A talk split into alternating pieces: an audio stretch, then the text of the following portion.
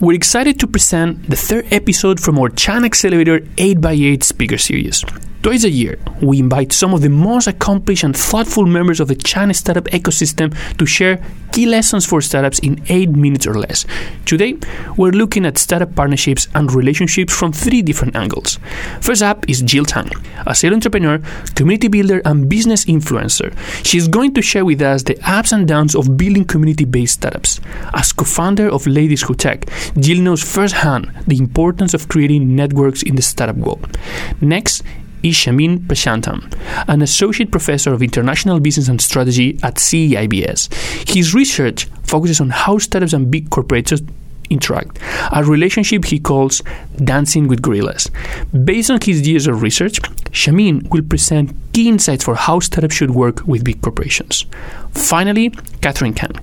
She will discuss how to find the right co founder. After working in high level management positions at Sephora, Claire's, and Tory Burch, Catherine founded Phi Skin, which is now a leading beauty brand. Stay tuned to hear what she learned along the way about choosing the right people to start your business with. I'm Oscar Ramos, host of the China Startup Pulse podcast.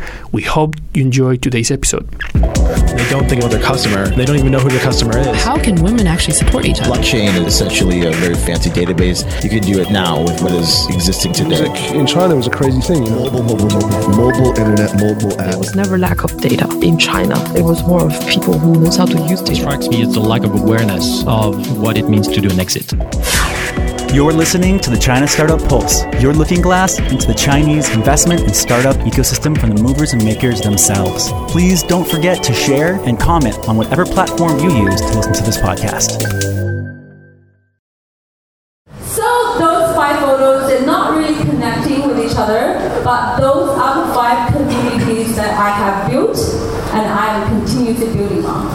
Let me tell you a story and my personal journey on what I have learned by building those communities. Um, why I failed, why uh, what I learned from uh, those journeys. So uh, if you want to take photo, but those are the summaries of like the challenges that I summarized um, by building communities. I'm not going to one by one because I'm going to dive into details from my personal journey. So you want to take photo, do it now, and I'm going to move on to the next slide. So. The past lessons. Korean Sector was my first startup when I returned to China, um, and I have a huge reverse culture shock. 逆文化差异, uh, uh, 差异. So what that means is I'm Chinese, but I had identity crisis because I didn't know where I belong because I act and think very different, differently with my family and my Chinese friends. So I thought, you know, we should uh, helping uh, overseas returning do something, and I think they are actually independent uh, group of people share the same identity. So I started this. I wanted to make recruitment more fun for international Chinese. Um, so three years on the road, and I made every single mistake I can uh, make. So never really apply the MVP, you know, uh, lean methodology. I'm trying to do everything I can. Um, and uh, I took the co-founder just because he has money, but then you know he's absolutely wrong partner to, to work with, and I had to return the money because I had the ethic with even interest rate. Um, and then I've never done my customer validations, which you have to do it, and then as a community, you need to always create customer value. Not the value nice to have, it's the value they are willing to pay for the money. Okay? People say, oh, I like the product, I'll pay. And when you launch, they don't pay. Um, I deleted my website from 6 months to 14 months until I only have 88 RMB in my pocket. Then you think, oh, you know, you cannot even afford a cocktail. Will you learn from this lesson? No, I didn't. So on to my second startup. Well, uh, well, I think on the report MVP we did really well. We were the actually the best and well-known bilingual uh, media platform and community for craft beer. Before I started this platform, I never drank one single craft beer.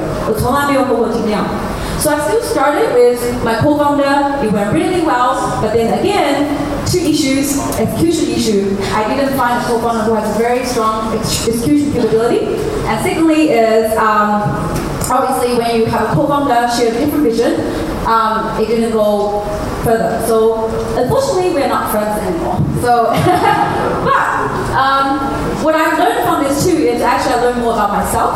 I'm not what I know. I thought I'm a, a financial expert. Um, I'm really good at finance, which I suck. But actually, I'm really good at doing a creative strategy, and then I even train myself to become a professional MC now, and at very high uh, actually cost when I'm going MC. So, what I'm trying to say here is you have to be open-minded, and uh, especially when you know you're doing startups and also when you're building communities. Don't limit yourself and don't limit other people what their potential can be. So, um, so that leads to my third community, which is Ladies Who Tech. And then I know some of you know Ladies Who Tech really well, but what that took me some years. So the point here is the previous two communities that I have built doesn't matter if it's a positive experience or negative experience, everything counts. So tech, tech is for all. You will ask, oh, I'm lady, can I join? Of course. I'm not over 18, can I join? Yeah, of course. You know, and you, uh, if you don't have tech, have tech background, yes, you can join. I don't have tech background, but I'm building a tech community, right? So how to make everything innovative through a diverse background and then make not only the people who build tech, but who enjoy the tech can be part of it. So we actually brew a beer with Brewmaster on International Women's Day for our events, and then we launched that beer with an unconscious bias workshop. So you can deliver a building community in a very innovative way, in an engaging way. Um, I know I have little time, so here is our challenges currently we are facing on the Tech. Is we are all volunteers around the community. We need to uh, motivate them all the time, obviously financial pressure, and all of the other problems that um, I think with the community here, that Brian, you probably also have the similar similar experiences, right? With attendance as well. Have everyone uh, RSVP never show up.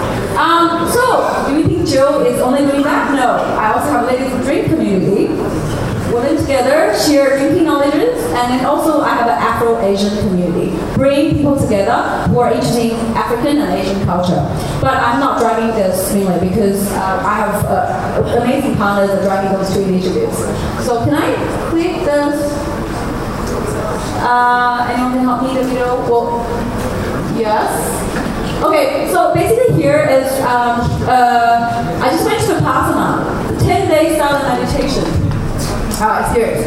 So what I'm trying to say here is, all of my previous journey was myself, and this is, yeah, you can.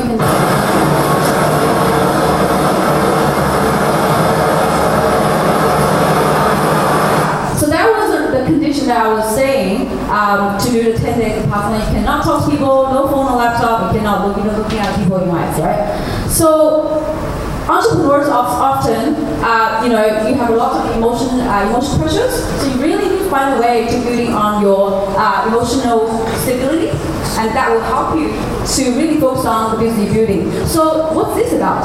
Is I met I met my co-founder with this new project through Ladies Who Tech platform. All community is about connect, collab, and co-create, right? So I met this person, we went to a Vipassana together, we become spirituality buddy, and then I realized, and you can do stuff, and I can sell, and I can build a community. You're a perfect partner. So from idea to launch, two months, and our beta launch will be next week, which is we're going using the algorithm to access, uh, assess brands and to scale for them in Asia. So the tips always start from the self-awareness. Doesn't matter you're entrepreneur or not. You need to understand who you are, what you like, then you build community. And always, there's no Bible for building a community because you always have to learn along the way we do it. And don't mistake technology for community because I have over 5,000 on my personal WeChat friends list. It doesn't mean you have an influence on those people.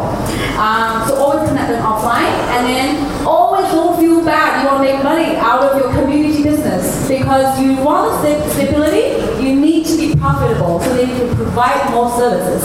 So um, just wanted to give you a little bit, 20 seconds of how you feel about my one of my community. Um, so now I would like to introduce myself. My name is Joe. I was born and grew up in Shanghai. I used to live in Melbourne for eight years. I don't like to be defined by where I'm from, what I do for work. And um, I'm very straightforward on what I like, what I don't like. And I'm very, uh, my biggest passion is travel. I'm very into spirituality. I'm working on my empathy and compassion. So nice to meet you all. Please stay in touch. Thank you.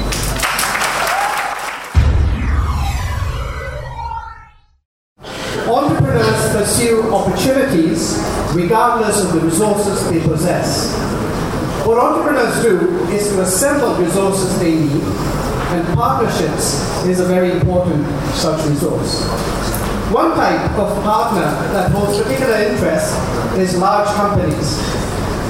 It would seem obvious why large companies and startups would want to partner with each other because each has something that the other wants. Large companies have scale, resources, reputation that startups aspire for. Startups have creativity, agility, new ideas that big companies would love to have. On paper, it's a match made in heaven. Yet the reality is that the very reasons that make these companies attractive to each other make it difficult for them to build and sustain relationships. From the big company's perspective, the startup poses a big risk.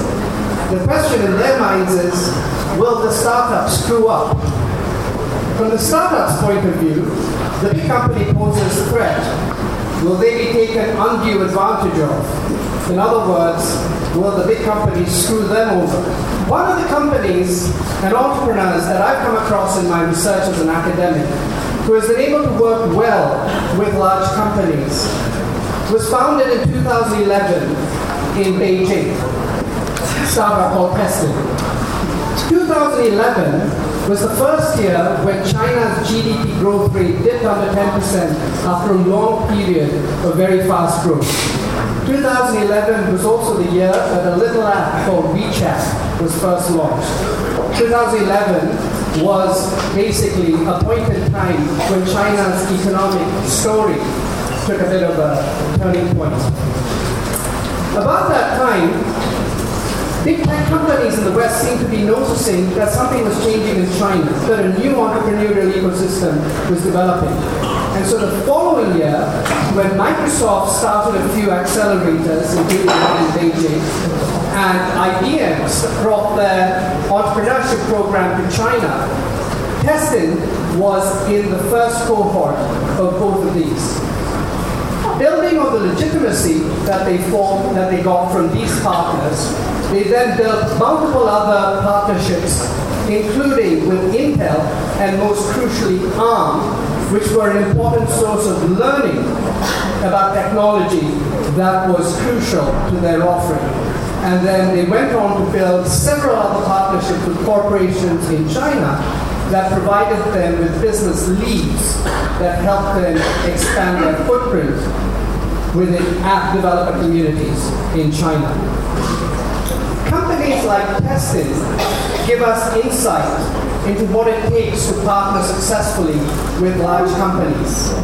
And the key insight is this. These startups simultaneously have an optimistic, positive approach and at the same time a cautious, careful approach. And it's this combination of being proactive yet careful, positive yet watchful, that helps startups pursue three steps. In fact, this company has been able to extend that relationship beyond just China into the US as it's established its first overseas uh, office in Shanghai, uh, in, in San Francisco, I beg your pardon. And so the first of these three steps is forming the relationship. Proactiveness is important to quote the local allies, an intermediary like an accelerator, or maybe local government bodies so important in China, or even the scouting team of the large company to form those links. But at the same time, it's important to ensure that that company is genuinely committed to the relationship, is really serious about doing business, and in fact is the right partner. Having formed the relationship, the next step is consolidating. And this typically involves a genuine win-win opportunity. And here, the startup would do well to focus on an area that it's really good at because that first project will have a big bearing on how the big company views the startup. And so the corollary of that is it's sometimes important to say no to an opportunity that does not really align with what the startup is really good at, tempting though it may be. And at the same time, the startup needs to be cautious. And one way to do that is to break a project down into modular steps, to modularize the knowledge transfer, to reveal knowledge selectively. Because here's the paradox. A startup needs to show what it's capable of to be attractive to the large company, but if it reveals too much too soon, then it may not be necessary anymore. And so this process of selective revealing is important. Also, if the project gets abandoned midway, then the startup still has something to show for their efforts if they have completed some of those initial steps by following a modular stepwise process. And one of the big attractions of working with a com- big company is the scope to expand that relationship to other parts of the business. Perhaps to engage with other business units, other geographies, as we saw in the case of Testin, which is working with Microsoft in the US. And so holding this apparent contradiction of being both optimistic and cautious is what I have found in over a decade of research as being the key to startups working well with large companies. I would like to end with one more um, thought, and it is this. Startups and large corporations working together can be a force for good. For example, Unilever have announced that they are working with social enterprises in collaboration with the UK's Department for International Development. And this is important because this could contribute to achieving the Sustainable Development Goals. In fact, the last of these goals, SDG 17, is about partnerships for achieving SDGs 1 through 16. And it strikes me that bringing together non-traditional allies is going to be important in this process. Big companies working with startups. For example, the one started by this young man, Raindolf Owusu, who's been dubbed the Larry Page of Ghana. His startup, BISA, was part of Bayer's accelerator in Berlin a few years ago. BISA helps patients access free medical advice through a mobile phone app. And by partnering with Bayer, they have got legitimacy, learning, and leads that help them pursue dual objectives of economic success and social impact. This is an example of how Dancing with Gorillas can contribute to the Sustainable Development Goals. And so, and for entrepreneurs from developing countries, China is going to be a big source of inspiration. And many of them aspire to partner with the likes of Alibaba. So not just dancing with gorillas, but dancing with dragons as well. And so what Dancing with Gorillas is essentially about is bringing together three key mindsets. An entrepreneurial mindset, a collaborative mindset, and a global mindset and recognizing that we do better when we work together. Thank you very much.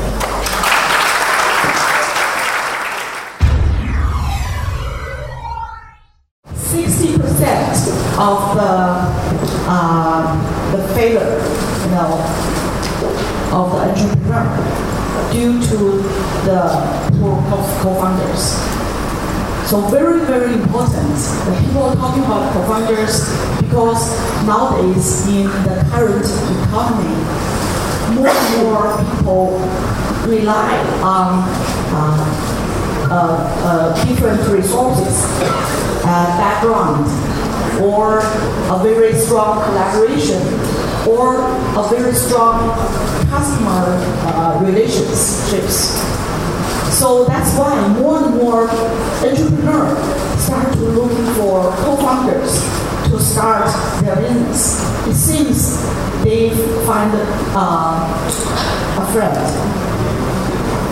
a people who can work with for a long time. But most of them failed. Another very, very big uh, sad story is uh, happened in China. Uh, maybe you you heard of is called the Zhen Gongfu. You heard of that, right? Zhen Gongfu. Yes. Zhen Gongfu, uh, actually, when they reach 450 chain restaurants, their valuation of their company is already 3 billion in China. But due to a big fight among the co-founders, just in three years, their valuation dropped to half. Even with half price, nobody buy. And the president was, was put into jail. So how, how big the uh, pity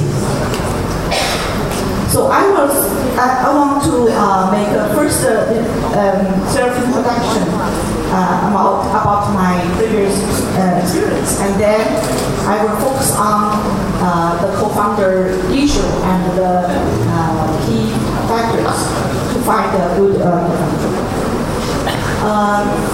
for me, I start with a lot of Fortune 500 companies like Procter Gamble for six years, and uh, to be the general manager of Sephora China, and to be the managing director of uh, Tory Burch of China. So all these kind of Fortune 500 companies uh, put me to the uh, very deep collaboration with more than 10 countries, 10 countries and more than 100 cities of China. So I joined, I joined tried, uh, the business from one city to more than 50 cities. And then the business grew from like uh, five, uh, 5 billion to 100, uh, to 10 billion. So all those kind of uh, my roadmaps all related to my founders, co-founders, key partners. Five years ago, uh, with two co-founders, we, we start this uh, new uh, business. It's uh, like uh, a chain outpatient and also um, uh, chain clinics to do the surveys of our anti-aging and also a lot of healthy programs. even with a functional products so we cover more than five cities and more than uh, uh, 10 outpatient centers and very uh, powerful products. So that's uh, helped me in, in the past, even during the entrepreneurship. I start to think more about the co-founders uh, in China, actually, uh, there are four types of wrong co-founders. Uh, let me put this way. Um, firstly, a lot of people may find, uh, because in the past, in the recent years, a lot of people try to be uh, entrepreneur to start their business.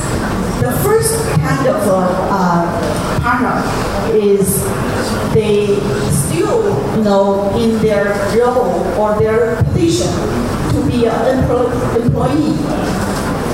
So which means they still want to get a high pay uh, without, you know, taking uh, very minimum uh, income. Or they start still try to enjoy like uh, first class and difficult to take uh, an overnight train to get back. So they already enjoy this high level, you know, standard of working environment and working level. It's difficult to really get hands on, get the dirty hands to start the business. So once you start your, your business with this kind of co-founder, no matter or she is, it's difficult to go, get through the very difficult time spirit of your business. And second is like uh, perfectionist.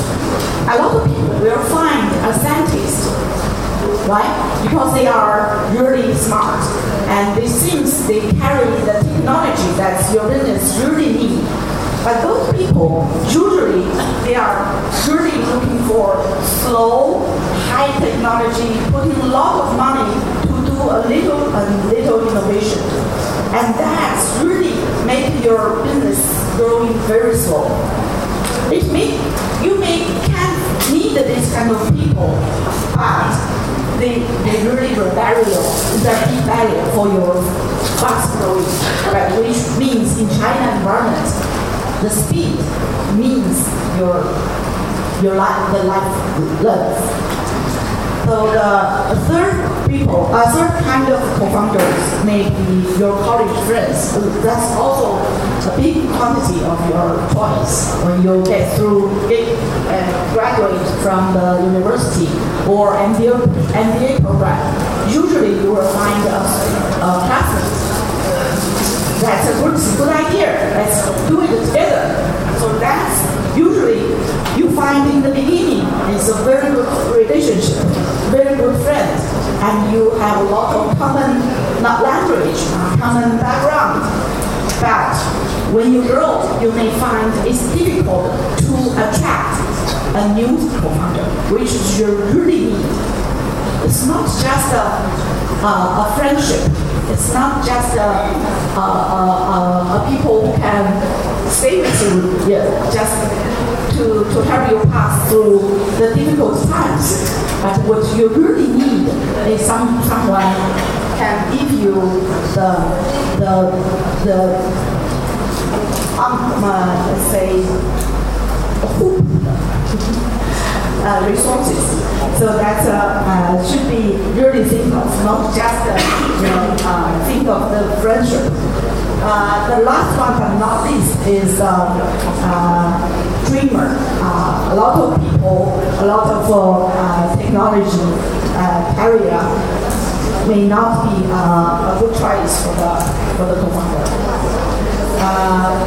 So that's why uh, in this period of time, I would think of more and more of these four um, very key elements to choose a co-founder.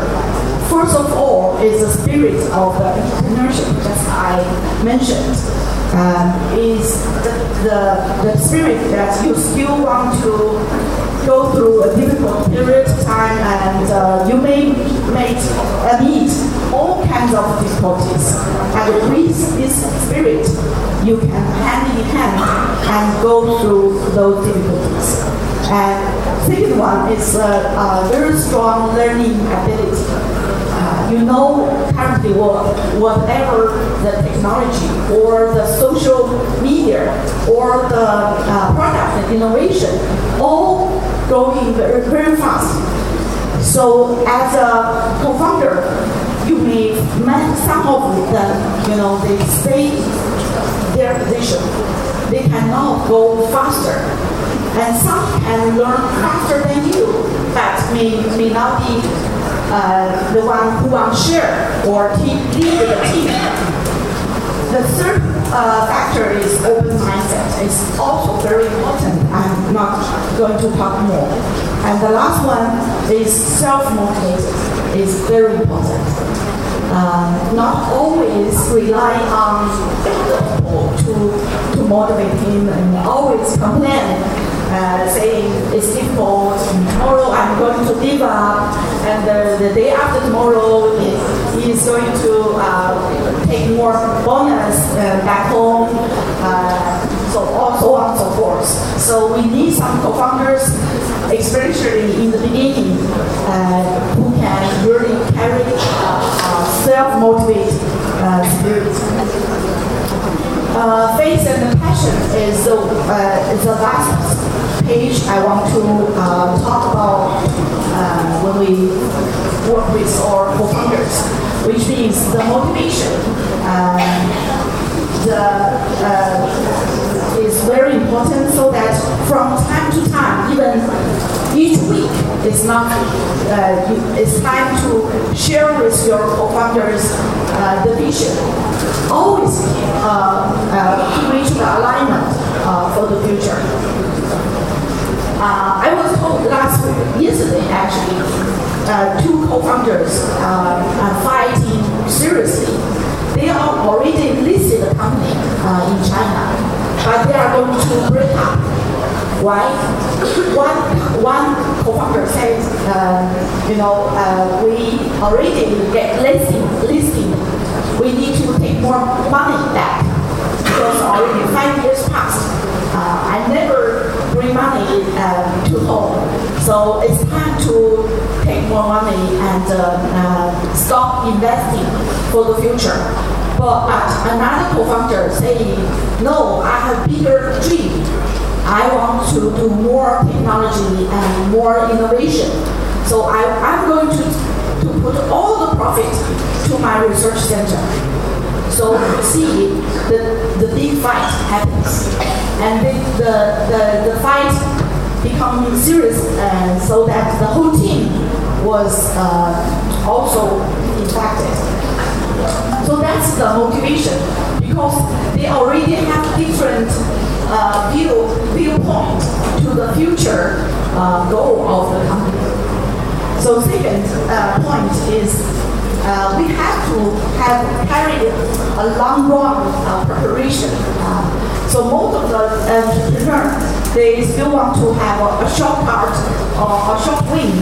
Uh, but how can balance, you know, different uh, across the different founders this kind of mindset? It is true that uh, um, entrepreneurship is uh, is long run, and we all have this kind of big, big dream and beautiful future. But from time to time, we have to, you know, celebrate with all the founders, with the uh, startup teams, to make sure people willing to go long. And otherwise, no matter how strong uh, they are in the beginning, they may lose their uh, motivation, or they, their family, or their self, themselves have some personal issues or difficulties. You should take, take uh, consider consideration and then put physical or non-physical uh, benefits and celebrations uh, so that they can follow you uh, from time to time and from one milestone to the next one. Are you listening to this episode on Himalaya? Whether you are a podcaster or a fan, Himalaya is designed with you in mind and has a ton of cool features like curated shareable playlists and collections made just for you, along with personalized recommendations to help with content discovery. It's definitely my favorite listening app, and I'm sure it'd be yours too. Download Himalaya app right now and be sure to follow my show once you're there. I just want to take a minute to thank our sponsors. Chinaccelerator is the number one accelerator in Asia. Not only were they the first accelerator in China, but they were the first accelerator in all of Asia. They help companies expand and grow into the China market, and Chinese companies grow into the global market. They're also the only accelerator in Asia to have a unicorn come out of it. To find out more, go to www.chinaaccelerator.com. And thank you to People's Squared, the original and first co working space in China. Based here in Shanghai, it is the ideal place for movers and shakers, teams big and small, to find a place where the entrepreneurial spirit and culture lives to call home. You can find out more by going to people squared.com.